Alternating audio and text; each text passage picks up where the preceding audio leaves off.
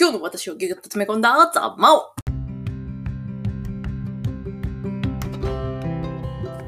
はい、こんにちは。ピンチョワちゃん、激励マダムのマオです。今日も聞いてくださるあなたとのご縁に感謝です。この番組は私、激励マダムマオが自分を生かしてこの世のお役に立ちつつ、自らも最上級のワクワクと満ち足りたひとときを過ごそうという何とも強欲な夢を現実化するまでの死に滅裂に見える想像過程をリアルに記録する私的ボイスダイアリーです。というわけで今日は、見えない力も何事も体感したら理解できるについて語らねはいられないというわけでですね、今日はあの、ふと思った話なんですけど、私ですね、実はヒーリングってあんま好きじゃないんですよ。癒しとか。うん、それは嫌いっていう意味ではなくて、うーんと、なんて言うんですかね。そういうのに自分が何かをしたいって思ったことはないって意味ですね。だから誰かやってくれるのは嬉しいんですけど、自分自身がそういうのをするっていう意味で言えば結構ノーなんですよ。だからそういうヒーリング講座とか見ると、うーん、とんでもないと思うんですよね。ただ誰かにマッサージしてもらうとかそういうのはいいんですけど、っていうような感じの価値観の人なんですよ。そんな私がですね、なんで気候なんだと。気候ってね、昨日、なんとか扱うものなんで、それこそヒーリング系じゃないかって聞こえそうなんですけど、全然私の中でその認識はちょっと違うんですよ。あの、んどちらかというと、私、ちょっと昨日と、なんかここ数日言ってる内容被るかもしれないですけど、自分自身が持ってる気の力、っていうのが絶対あると思っていて、なぜかというと、私よく人に会うと、その人が、ああ、えて元気になったわ、元気もらっちゃった、ありがとうって言うんですよ。私ずっとそれが疑問だったんですね。元気もらうってなんだろうっていう。元気もらうって不思議じゃないです？わかるんですよ。そんな、どういう体感になるかはわかるんですけど、元気をもらうってどうやって私をあげてるんだろうって感じなんですよね。私からするとですけど。でも相手からしてもどうやってもらってるかわかんないけど、自分で本人そう言ってるじゃないですか。元気もらったって。感覚的にもらってるんですよ。ってことは聞いて必ず存在してるなというのは分かっていて。で、その気っていうものを自分から他人に与え、かつその他人の困ってる体質とかに影響を及ぼすことができるなら、それは最強ツールだよなって思ったっていう。うんなので、ヒーリングって癒すじゃないですか。助ける。癒す、癒す。そう、私、癒すって単語がそんなに好きじゃないんですよ、多分。あのー、な、なんていうのかな。相手を弱いっていう風に見てしまうというか、自分が助けてあげなきゃみたいな風になると思っていて、そうじゃなくて私の場合の概念は、本人は強いんですよ、元は。ただ今、あの、なんていうか、その強い本来の力が出せずに、こんがらがってる紐があるんですよ。体内というかどっかに。その紐をほぐしてあげたら元通りやっぱ強く元にブンブンブンブンなるっていう、私はそういう概念を持ってるんですよ。人間に対して。誰に対してもます。だから自分がそんなにあのすごいと思ってもないし、普通の人間だとは思ってますけど、たとえ自分よりめちゃめちゃ学力が悪い人であろうと、たとえ自分より月収がめちゃめちゃ低い人であろうと、なんであろうとすごい人で、逆にすごい人であってもなんであっても、その人がもし困ってるるとすれば、困ってる状態っていうのは、その人自身が自分の力を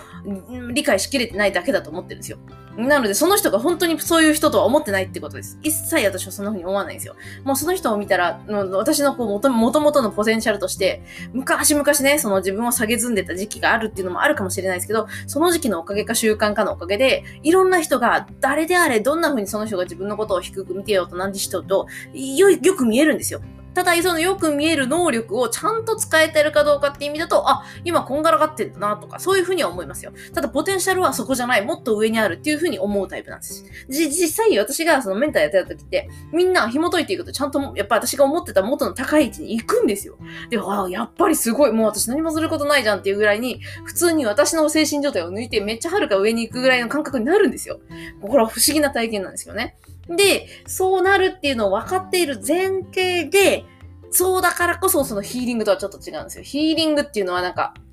なんて言うんですかね。私のイメージの感覚の中だと、その自分の力をで癒してあげなくちゃとか思ってるんですけど、そうじゃなくて本人には力があるんだと、もともと。そうじゃなくて引っかかってるちょこっとのしたことによって、なんかこう、なんていうんですか、こう、ベルトコンベアがうまく回らなくなってるだけなんだと。だから本来すごいベルタコンビニアが持ってるんだと誰でも。それを綺麗に動かせるように、まあ私は修理屋さんみたいなもんですね。ちょっと直してあげるといいかなぐらいの。そういうぐらいの気持ちでいるんですよね。どんな話を人から聞いても。悩み事を聞いたとしても。その人の悩み事も、その人自身が実は解決できるんですよね。でも、その人自身はもうこんがらがってできないと思い込んでるんですよ。で目の前はもう壁だと思って、もうどこにも進めないとか言ってるんですけど、だからよく言われるのは、私と話した後に、もうなんか目の前でもう行き詰まってると思ってたけど、新たな道が見えましたとか言われるんですよ。いやいや、新たな道じゃなくて、私には見えてる道で、あなたが多分壁だと勝手に思っちゃってただけなんですって。っていう感じになっちゃうんですね。話の展開をいつもしてると。で、それを踏まえて、それを踏まえてなんで私がヒあのヒーリングじゃなくその気候だったらいけると思ったかっていうと、気候ってその紐解くだけの作業にすごい感じられるんですよね。自分が与えるのも、なんていうか、うーん、もともとその人があるポテンシャルの状態に戻すためのお手伝いってだけじゃないですか。でヒーリングも若干そう聞こえるんですけど、うんと、私自身が溢れてるエネルギーを、と、こう、まとめてこう、そっち、あの、相手に送れるっていうのが激励になってると思ってるんですよね。ヒーリングはなんか必死に相手を治そうとするみたいなイメージがあるんですよ、私の中で。なのでちょっと違うなと思って。だから気候はピンときたんですよね。で、じゃあなんでこのピンとくるっていうそういう感じの気気とかをなんか信じるようになったのかっていうと、実はですね、あの、これまだ話してない話だと思うんですけど、五円玉私がですね、五円玉が自分で動かせるってことに気づいたっていう不思議な出来事を経験してからなんですよね。あ、なんだ、本当に万物は全て繋がってるんだって思って、かつ自分の力は他に影響を及ぼすことができるんだって思ったんですよ。これはですね、あの、私が好きなあの海外のえ、大体、そう、代替医療ね。結局、あの、気候も代替医療に入るので、結局同じ分野に入ってきてしまったと思うんですけど、ディーパック・チョプラ先生っていう博士がいるんですよね。で、その博士の考え方結構私は好きなんですけど、その博士が昔、えっ、と、オペラ・ウィンフリーさんっていう、あの、アメリカの有名な司会者さん、アメリ英語のあ女性の司会者さんがいるんですけど、その人との対談の中で、えっと、糸を吊り下げた五円玉、五円玉の真ん中に糸を吊り下げて、こう、ブランブランってするんですよ。まあまあ、こう、なんか、催眠術みたいな時に使うようなイメージのあのブランブランですね。で、それを片手で持って、回れって念じるんですよ。念じるというかもう思うんですね。回れって思うんです。心の中で言葉もいらないです。そうすると回るんですよ。で、もっと大きく回れって言うと勝手に回るんですよ。で、反対回りになれって言ったら反対回りになるんですよ。うん、何が言いたいかっていうと、自分が意志を、意識を持って、そういう風に思うだけで、持ってるやつが変わったんですよ。で、私これね、自分自身がもう無意識のうちに手が、手が微細な動きをして勝手にやってんじゃないかと思って、それで考えたのは、よし、じゃあ私じゃない人が持ってる状態で私が念じたらどうなるか実験しようと思って、夫で実験したんですよ。夫がその五円玉の糸を吊り下げて持ってる状態で、回れってやったらやっぱ回って、もっと大きく回れったらもっと大きく回って、反対に回れったら反対に回ったんですよ。この事件ですよね、この出来事というか、この出来事以降、私は、あ、見えない力は確実に存在していて、それもかつ、私の意識とかが何かこの空間に影響を及ぼしてる。ものだけじゃないんですよ、確実に。空間に影響を及ぼさないとあの動き方はしないし、もし、その空間、空中、空気ですよね。この空間の震えに自分自身の意識が関与しないと、あれ回らないと思うんですよ。普通に考えて。抵抗が大きいから。だから、それを考えると、この見えない力って何だろうって思ってたんですよ。それを思ったのがちょうど1年前ぐらいなんですね。その情報知ったのが1年前だったんで。で、不思議だな。自分にはじゃあね、願えば叶うってこういう意味では力ちゃんと持ってるんだって、そういう意味で自分が願ったことを手放して放っておくと叶いますよって私前言ったと思うんですけど、それってそういう経験からも確実にその力はどっかで働くんだっては思ってたんですよ。で、まあ、物理、あ量子量子力学系で言えば、自分自身と全体的に言えば全部粒子でできてて、そう、それは一体感があるからこそ自分のなぜか知らないですけど、意識が、その、い、あの、量子場に反、粒、粒子場、量子場、量子場に反応して、その粒子の、あの、エネルギーの流れが変わるからこそ自分にその願ったような状態が来るための引き寄せみたいな、こう、新しいご縁だって何々が起こるみたいなことを言っているアメリカの、まあ、スピリチュアル路線の人はいますね。で、それが本当かはわかんないし、私もそれはまだ科学が実施をしてないから、まあ科学が今後解き明かしてくれたら面白いなと思ってるんですけど、まあそんなことはさせておきですよ。実際、五円玉が私の手の中で回ったっていうのが重要なんですよ。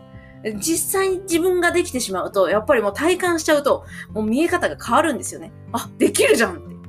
だからできないっていう前提が崩れるんですよ。目の前の自分のやった、自分でやった、自分でやって出て結論が、あの、なんていうか、すべてだから。っていう意味で、あの、本当に誰かね、あの、これ聞いてくださる方で不思議に思ったら、5円玉出してきて、糸吊り、糸吊り下げて、全部自分で持って念じてみてください。シンプルに念じるだけです。本当に回るのとか、その無駄なこと考えなくていいです。シンプルに回ってって言ってじーっと見てたらいいです。そしたら勝手に回り出します。で、もうちょっと大きく回ってって言って、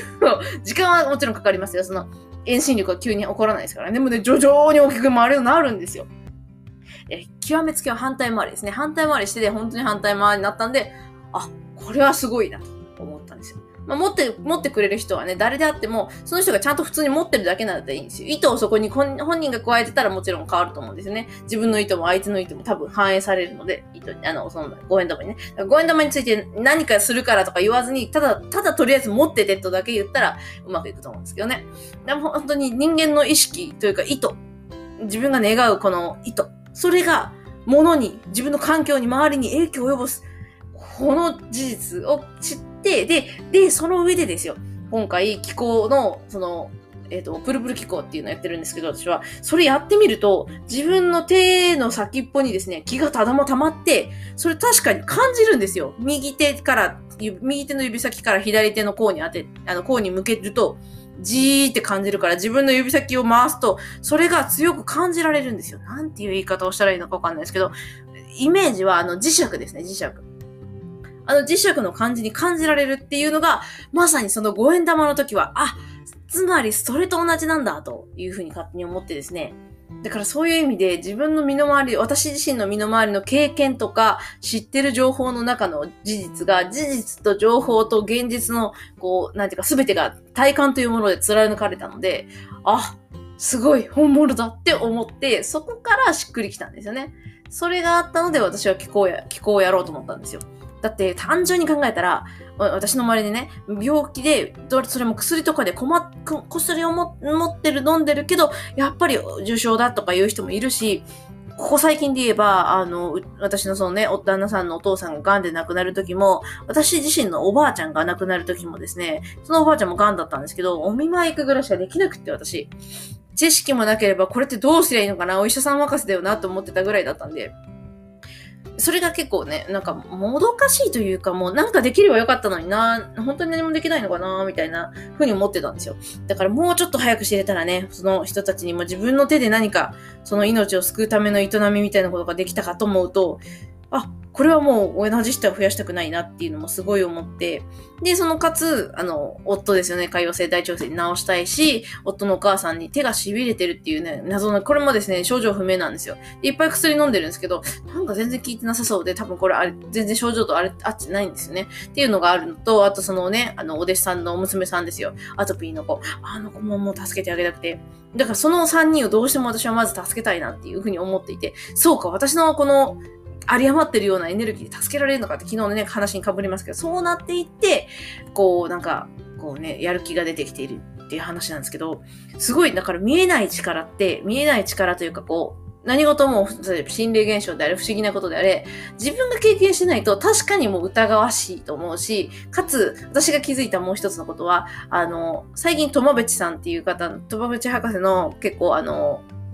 本を読むんですけど、彼の言うことの、あの、彼の本で書いてあることって、結構詐欺だとか、あの、できないとか、通じないとか、意味がわかんないとか、あの、結構叩かれ気味な感じなんですけど、あの人はですね、あの人の理論は基本強烈なプラス思考で出来上がってるんですよ。あの人多分ネガティブ思考の極みを知らないですね。日本人の多くが経験しているネガティブ思考の極みを知らないので、どうしてもプラス思考の基本的な概念は、プラスでできてる人が書いた本だなとすごい思ってて。な、なので、こうすればいいんですよってシンプルに書いてあるんですよ。だから、それができないんだってってネガティブな人は思うと思うんですけど、単純にですね、そうしてみればいいんですけど、ところがですね、その、そんなことできるわけないじゃん的な思いを強めたまま実行するから、ほらできないじゃんってなるんですよね。なんで、こう、な、なんて言ったらいいのかな。自分の思考とか考えてる、い、いきさ、いきさつじゃない、方向性みたいなものってかなり影響するんですよ。物事一つをするにしても。だから、プラス思考で望むか、マイナス思考で望むかでも出てくる結果が全く違う。かつ、その自分がマイナス思考からプラス思考に変わりたいと思ってるって人でも、結局どっちが強いかなんですよ。プラスに傾こうと本気で思って、プラスに考えちゃうっていう人と、いやもうどうしてもでもやっぱりマイナスでしょ、どう考えてもマイナスに聞こえない、聞こえてしょうがないって人と。その最後の選択が明暗を分けるなっていうのは、すごいここ最近の本を読んでて思うことなんですよね。だからすごい自分の認識って大事ですよ。で、私はそれを踏まえてネガ、ネガポジ思考、ネガ、ネガ、ネガポジ変換をしようと思ってるんですよ。ネガポジ変換のこうテーマは、本当に、あの、ネガティブを脱したい人にその視点の、いろんな幅広い視点がありますよってことを、あの、紹介したい、提案したいっていうのが本当に目的なんですけど、それをしようと思うのは、やっぱりね、もうその、いかにその自分自身がネガティブを選んでしまうかってことで、もう損をするかなんですよね。見えてる目、せっかくいろんな可能性が見えても、その可能性を全部潰すのは自分のほんの一瞬の選択なんですよ。でもやっぱり無理に違いないとか、でもやっぱこれ怪しいとか、無理でしょとか、なんかおかしいでしょとか。そういう負の力の思考に、こう、選択を委ねてしまうっていうのが惜しいんですよね。で、現代はですね、実はそのプラスでもマイナスでもいいけど、そんなマイナス思考で考えて、くよくよすることの方が時間の無駄で、実は全部超プラスに考えてやってみることが大事で、やってみた上でどうせ結果が出てくるんだから、その結果に応じて対策考えていけばいいじゃん。疑うこと自体が時間の無駄だよね。もう貴重な人生の無駄にしてるよねって考え方が増えてきてるんですよ。なので、なんか迷ったらとりあえずやってみるって本当にそれだなっていうのはあるんですけど、ただこの迷ったからやってみたけど、そのやってみる行動の途中がマイナス思考のままだと、前にあの言った通り、精神誠意、心を込めてその瞬間を頑張らないと、その瞬間が結果につながるので、だからマイナス思考で頑張ると結局マイナスになりやすい答えが出やすいんですよ。だからこう未知なる可能性のね、小さな可能性は絶対残ってるんですけど、その可能性に気づけない可能性もあるし、その可能性がね、たとえうまくいって出てきたとしても、目の前で起こっててもですね、気づけないんですよ、マイナス思考の人とか、マイネガティブ思考の人って。だから本当に自分がどういう意識でいるかによって、見えてくるものって違うなと思ってて、だからすごい大事だなと最近つくづく思ってて、特にですね、そのマイナス思考だった、私ネガティブだったし、マイナス思考だったっていうのもあるから、うん、単純にプラスの時もあったんですけどね。でもプラスな思考って、うん、どちらかというと、半分は強がりで、半分は本当に本来持ってた素質だったんですよ。だから私はその、その素質がもともと性質というかがあったから救われたなとは思うんですけど。いや、本当にね、なので、本当マイナスだけでずっとぐるぐるして、でも助か、あの、この自分は嫌だって、なんとかしたいって思ってる人って難しいと思うんですよ。世間で流れてる情報って。めちゃめちゃマイナス思考なものがネット上は多いし、かつプラス思考なものはもともとプラス思考の人が書いてるから、プラス思考、えマイナスからの抜け出し方というよりか、プラス思考の人はこう考えるんだよっていう感じのなので、その間、間が知りたいんだよ。どうやったらそっちに迎えるんだよみたいなところが抜けてるなーっていうのはちょっと感じたんですよね。だからそれをね、埋められたらいいなっていうのも思いつつ、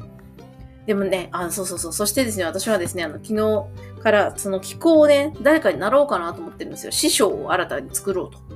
やっぱりその気候っていうのは伝統的なものっぽいので、特に体感が大事っぽいので、やっぱちゃんとした人に学ばないと、その自分の、あどうやらですね、自分の気を相手に与えるらしい、与えるわけじゃないらしいんですよ、気。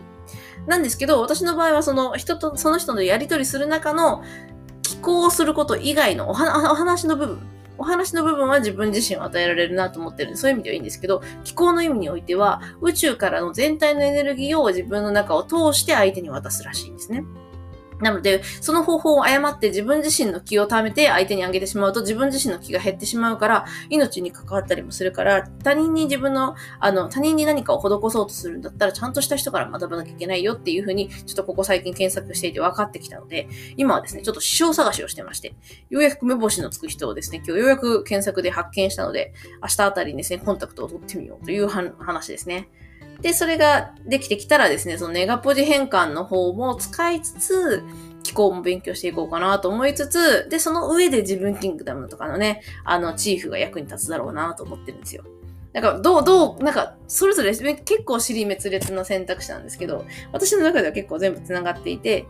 あの、本当に悩み、悩む人から悩む労力とかを減らす。労力、時間、お金を費やしてるね、もったいない無駄がいっぱいありますから、それを全部減らす。のと、自分自身が生きるのは楽しい、自分自身っていうのを生きるのは楽しいんだよっていうのを伝えたいっていう、その根本は変わらないですね。だからそれをね、本当に伝えようっていうのをね、自分自身が途中に、途中その過程で感動体験もしながらっていう、なんとも贅沢なね、そういうような路線を目指してるだけなんですけど、今日はだからそその意味でね、めちゃめちゃ検索してましたね。いろんな人の価値観とか考え方に触れて。でも本当気候師の人でもいろんな人いますね。顔つき見たらでも大体わかりますよ。あ、この人こんな感じだな、合いそうだなとか、あ、この人合わなさそうだなとか、そういうのをすごい見てて思って、ああ、なるほどなーって。それはすごい感じました。あとは実際会ってみてですね。会ってみて、本とかが読んでもね、その本の書いてあることが、その人が本当に体現してるかどうかっていうのって結構違うんですよね。私一度それで、なんか昔あ、あの、学ぼうとした人で、あ、この人ダメだっていう驚異的な人がいたんで、まあまあね、しょうがないなと思いながら、その講座はあんまり途中から受けなかったんですけどっていうのがあって、もう本当にね、なんかこう、人とのご縁って大事だなと改めて思います。あとですね、あの、そういう意味で言えば、西田さんっていう方のちょっと、西田さんっていうですね、成功者を育てるおじちゃんみたいな人がいるんですよ。そのおじちゃんのですね、メルマガを撮ってみたんですけど、その人はすごい私のなんか感覚を震わせてくれるいい表現をしていたので、そしたらですね、今日のメルマガが、幸せな成功者と不幸せな成功者っていうのを書いてあって、幸せそうな本当に成功してる人、えー、幸せそうで本当に幸せな人、えー、幸せそうだけど不幸せな人、不幸せそうで幸せな人、不幸せそうで不幸せな人って4パターン世の中にはいると。あの、経営者の中でも。で、えー、多いのは幸せそうに見えて不幸せな経営者と。これが結構日本に多いと言ってて、私ですね、YouTube であの何人か動画見てると、ああ、この人まさにそれだって思ってる人が何人か出てきて、そうなんですよね。本当に日本ってなんか幸せそうで不幸せな、こう、お金だけになってしまってる経営者、人がついてきてないとか、なんかこう、誰からも尊敬は実はされてないとか、そういう人って結構いるんですよね。で私、なんかそういう人によく目がついていたんで、結構なんかこう、うん、世の中ってこんなもんなのかな？やっぱり日本ってお金の国なのかなとか思ってたんですよ。ところがですね、ちょっとなぜか式典が開けてきて、そういう幸せな成功者、幸せな、そういう様子で、本当に幸せな人を、周りにね、恵まれて、尊敬もされてて、で、いいご縁もあって応援されてる人で成功してる人っていうのもいるってことに発見できてですね、もうそういう世界が見えてきたから、あ、こっちこっち、そういう人たちのこう関わり合いを私は持っていたいな、そういう人生の中でって。私自身はね、もう本当に幸せだと思ってるので、もうその幸せを拡大していく人たちとだけにこう絡んでいきたいなっていうのはすごい思ってたんで、やっぱり選選べばっていうか探せばあるんだなと。求めれば来るなと。つくづくね、そういう風にちょっと感じますね。でですね、今日は余談としてはですね、まあそんな検索をですね、一日散々してたので、ちょっとなぎちゃんにね、ちょっとあんまり遊んであげられなくて、今日はひたすらなぎちゃんは一人遊びをしていたという神業なことをしてくれまして、彼女に本当にね、なんか、ありがたくもあり申し訳ないと思うっていう、今日はそんな日だったんでですね、明日から夫がちょっとしばらくお休みなので、お休みの時期なんですよ。あの、年末年始の代わりの休みで。なので、ちょっとね、なぎちゃん二人でいっぱい構ってあげたいなと思ってところですけどね。でも本当にね、一緒に暮らせて、のんびり、こう、小さい、0歳児の子供の時期を、両親ともにこう、ゆったりと時間一緒に過ごせるってすごい貴重なことだなと思いますね。我が家は本当にそれができたので、本当に今年はラッキーな年だったな、年だなというか、こ今年というかね、そのなぎちゃんが 1, 1歳になるまでのこの期間、すごいありがたいなと思ってるところですね。もうありがたい、こういうね、家族という、我が家ですね、本当に夫婦だったり家族だったりは本当にうまくいってるので、これが何よりね、私の基盤となる、すごいエネルギーの元だなと思ってて、あと美味しい食事とね。なんで、そこの2つは絶対外さず、これもからも人生生きる、選択肢間違っちゃダメだぞってね、前もどっかでも言いましたけど、本当そういう思ってる今日この頃の私でございます。というわけでですね。まあね、明日からなんかまた寒波らしいのでね、気をつけなきゃなと思いつつ、あ、今日はですね、そう検索しまくってたせいですね、いろいろ仕事が溜まってるんですよ。あの、食器洗うのとか、あと、なぎちゃんの離乳食の追加を作るのとか、あと洗濯物もね、あの、畳まなきゃいけないフローがですね、まだ終わっていなくて、あ、今日は主婦業本当におろそかにしてしまったんだなと思って。本当ね、独身時代だったらね、好きなことを調べるのに、ふっと思いついたらひたすらそれに没頭してね、あの、それこそ、何やったっけ、あの、あるじゃないですか。黄色いパッケージのカロリーメイト、ちょっと食べて、で、ひたすらそれで必死に頑張る、頑張るというか夢中になるっていうのができたんですけど、まあね、家庭があるとね、あれこれそれこれしなきゃいけない、はあ、これも遅れてる、はあ、これもやってないみたいなことになるんだなという まあ、反省というよりかは、今からね、ちゃんと責任は取るんですけど、まあ時間がね、限られてるなと。本当に効率よく動かないと ね、育児もあるので大変だなと思っているところの私でございます。というわけで今日はこの辺りにして、明日はですね、その気候、今ですね、その気候について結構調べて学んでいるんですよ。で、実際科学的にはどこまでこう、証明されているのかを調べたりとか、実際にこう身近にやって、今やってみ始めてるんですけど、やっぱり健康自体はなんかね、体引き締まってきてよ。あ、これこんな効果もあるんだって本当に思い始めたので、まあ、そういうところもちょっと紹介できるような形をにまとめていきたいなっていうのをちょっと思ってるところですね。あとね、思ったのが、気候業界の人って、サイトがなんかこう、小、うんとか平成の初期、HTML 時代の初期ですね。なんで、HTTPS 通信にも対応してなくて、あ、このサイトもっと直さないと、あれじゃないかな。時代的にこう、そのうちこう、Google 検索とランキング落ちるんじゃないかな、みたいな風にも思ったりして、いろんなことをね、ちょっと感じましたね。まあね、私は IT 業界にいる人間ですから、ね、どうしてもそういう風に見ちゃいますけど、やっぱり世の中ってね、いろんなピンキリで、自分の常識でこれは当然でしょうって思ってても、まだまだそれが当然じゃない人ってたくさんいるんだなっていうのを、今日はね、改めて検索しながらめっちゃ思ってましたね。久しぶりにネット検索しても、あんまり情報が出てこないっていうのが気候という分野でしたね。やっぱ多分、もうなんかオカルト的な、ん要素が強すぎるんですかね。なんかね、出てこないんですよ。だから気候やってる人って多分発信そんなにしてないのかなって感じで、うん、思いましたけどね。なんでちょっと私自身は逆に、えー、こんな面白い文化なのに発信すればいいのにとちょっと思ってるんでね、なんか発信の媒体とかも考えていきたいなと思っております。というわけで今日も最後までまたね、ちょっと喋りすぎてしまいましたが、長くなっちゃいましたが、最後までありがとうございました。激流もどもどもでした。また。